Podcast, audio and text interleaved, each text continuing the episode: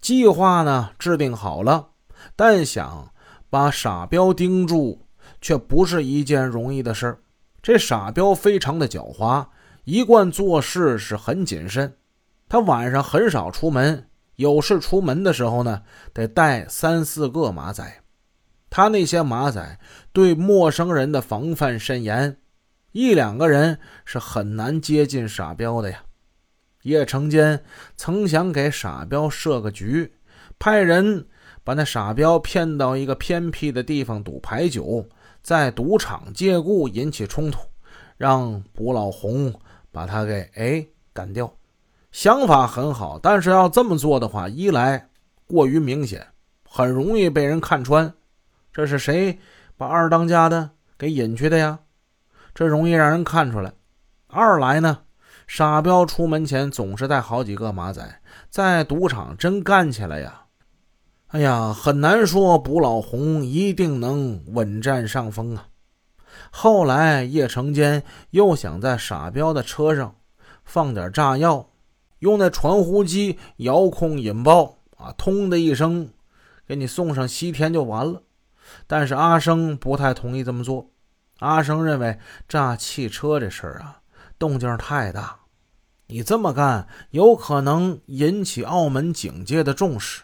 如果澳门的警界真开始认真调查，老兄，那我们老大肯定要出事的，崩牙局要出事的，到时候控制不了，这我吃不了兜着走啊！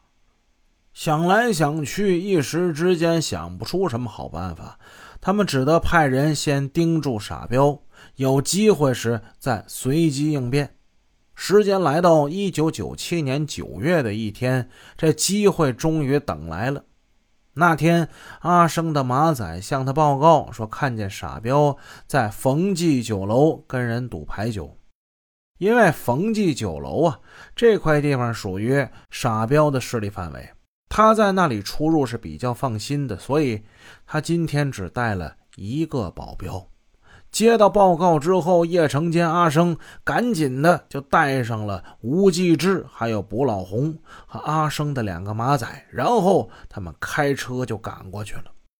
到那儿之后，他们先观察冯记酒楼周边的情况，发现冯记酒楼就是在著名的总统酒店旁边，站在总统酒店的后门，能够清晰的看见冯记酒楼堂内的情况。好在那天天上正下着蒙蒙细雨，路上的行人也不甚很多。叶成坚下定决心了，择日不如撞日，选时不如凑巧，就今天吧！马上现在就下手。他让卜老红、吴继志到冯记酒楼里，你们呢找个机会下手，得手之后马上撤离。